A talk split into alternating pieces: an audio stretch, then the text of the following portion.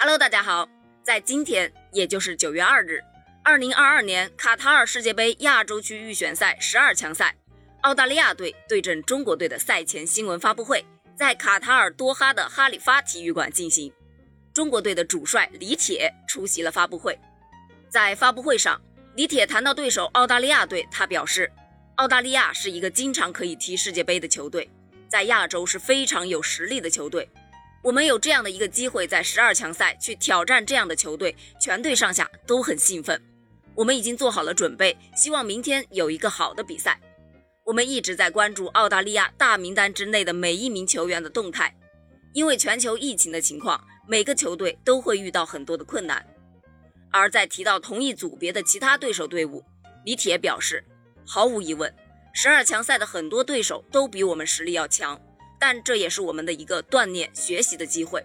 我相信我们所有球员，包括工作团队，都不会放弃这么好的一个机会。我们一直在提醒球员要珍惜为国家队效力的每一天，希望球员能够在场上顽强拼搏，这就够了。当然，在发布会上，李铁也谈到了国足的定位。我们来之前，在国内很多媒体都在说，我们定位一定要准确，我们就是这个组第四档的球队。与比我们强的日本、澳大利亚、沙特比赛，什么结果都能接受，但我们不会放弃每一场比赛。包括阿曼和越南，能进入十二强赛的球队水平都比较高。最后呢，提到球队的备战情况，李铁也表示到，